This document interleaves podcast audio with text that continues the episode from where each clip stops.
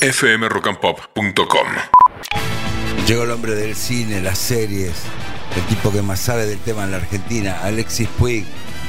¿Cómo estamos, Ale? Hola Beto, ¿cómo andamos? ¿Hemos visto algo interesante, poco interesante? No, voy a empezar con una película muy, muy interesante que está en cines. Se estrenó ayer y es Misántropo, la película de Damián Cifrón. Ah.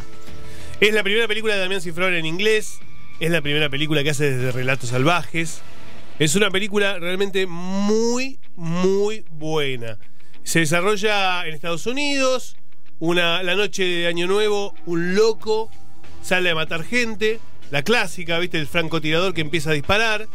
El FBI está tras sus pasos. Y un agente ve en una policía, una joven policía, mucho talento y la posibilidad de que se una a la investigación para darle casa a este criminal. Sí. La joven policía Shailene Woodley, la actriz que hemos visto en Big Little Lies, que hemos visto en Divergente, en tantas películas, una gran actriz, gran, gran actriz. Y él es Ben Mendelsohn, que ha hecho de villano en varias películas, entre ellas en Rock One, eh, una de las mejores películas de Star Wars, y en la película de Steven Spielberg, Ready Player One, entre otras. Bueno, eh, ¿qué decir de esta película? Que es una maravilla como está narrada. Es cine clásico, cine clásico. Tiene. Cifrón ha mamado mucho de este cine que, veíamos en los, en los 80. eh, un cine que tenía que ver con contacto en Francia. eh, un cine que tenía que ver con, con el policial oscuro, negro. Eh, y la verdad que todo eso lo pone al servicio del film que está muy bien. Tiene cosas también de El silencio de los inocentes.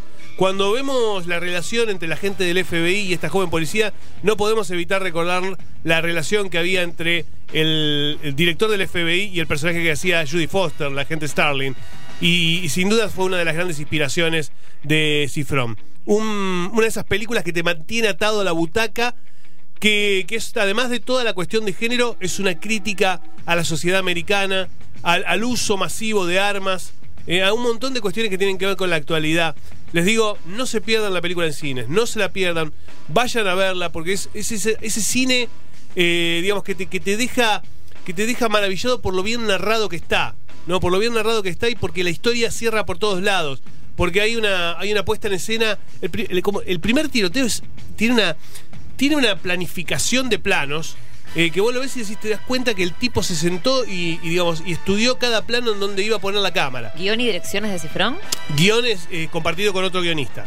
Pero la verdad, yo me saco el sombrero. ¿eh? Muy buen regreso de Damián Cifrón al cine antes de ir a, a, digamos, a llevar a, a la pantalla grande la película de los simuladores. Esta película norteamericana que sin duda le va a abrir las puertas para seguir haciendo lo que quiera. ¿eh? porque está muy bien. Se llama Misántropo ¿eh? y está en cines. Y En general lo que hace ese pibe está bueno. Sí. La verdad. Sí, la verdad que sí, la verdad que sí, Sí, sí. la verdad que sí.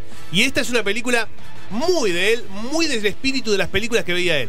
Eh, lo cual está buenísimo porque eh, es un género que conoce y mucho, ¿viste? Ese cine, ese cine de William Friedkin, ese cine de Steven Spielberg, eh, de Brian De Palma, mucho de Brian De Palma en la planificación de, lo- de- de los planos. Así que muy recomendable Misántropo. Y obviamente para los que quieran quedarse en casa viendo una película, el otro día la nombrábamos medio al pasar, pero no quiero dejar de recomendarlas. Eh, el, el flaco la vio, El Padre, película que está en Netflix. Eh, véanla, es una película muy dura, pero muy bien actuada por Anthony Hopkins y Olivia Colman, los dos. Es increíble los dos lo que hacen, sobre todo Anthony Hopkins, que encarna a un hombre con un Alzheimer avanzado, y Olivia Colman, que es su hija, que quiere convencerlo de que, de que, de que tenga una persona que lo cuide, que tenga una persona que lo ayude, eh, y, en, últimas instancias de ver qué es lo que hace con este padre que ya no se puede valer por sus propios medios. Y es interesante porque la película está contada toda en interiores, en el interior de la casa de Hopkins, pero está puesta desde el punto de vista de él, del enfermo. Es decir, vos lo ves todo desde sus ojos. Y eso no es común verlo en el cine. Generalmente vos lo ves desde afuera, desde los otros, desde los que están lidiando con la enfermedad, pero no con el enfermo. Y es muy interesante lo que hace el director con esto que tiene que ver con una enfermedad degenerativa, mental. Y entonces, bueno, no les quiero anticipar nada porque si no les voy a, les voy a ahogar la sorpresa. Y la verdad que eh, la película va avanzando hasta llegar a un punto en donde el espectador se da cuenta de todo lo que pasa y dice, uff, no puedo creerlo. La verdad está buenísima. El padre, véanla. Es uno de esos films dramáticos que eh, te acongoja, obviamente, pero que también te, te hace admirar el nivel de actuación que tienen los protagonistas, sobre todo Anthony Hopkins, que ganó un Oscar por esta película. Y, además, además, si bien está eh, un- uno ve lo que le va pasando al, paciente, digamos, al que está sufriendo la enfermedad, quienes pasamos por algo parecido, ¿no? Con algún familiar, alguien cercano, eh, te hace pla- replantear un montón de cosas porque vos muchas veces te pones en la posición de la hija Claro, exacto. o de quien fuera el marido de la hija. Es un ejercicio de tolerancia, sí, es un ejercicio sí. de tolerancia la, la película, ¿eh? Y a, y a veces el, el- el- el abandono que siente en algún momento de la película, el, el que está afuera no se dio cuenta. No, y es tremendo. Es, Es- no, tremendo. es tremendo, en Es tremendo cuando, cuando el personaje, eh, digamos, eh, se, se- empieza con la angustia esa de la soledad, de, del darse cuenta pues, de, lo- de los mínimos momentos en donde se da cuenta que, que- que se olvidó de algo, que se perdió.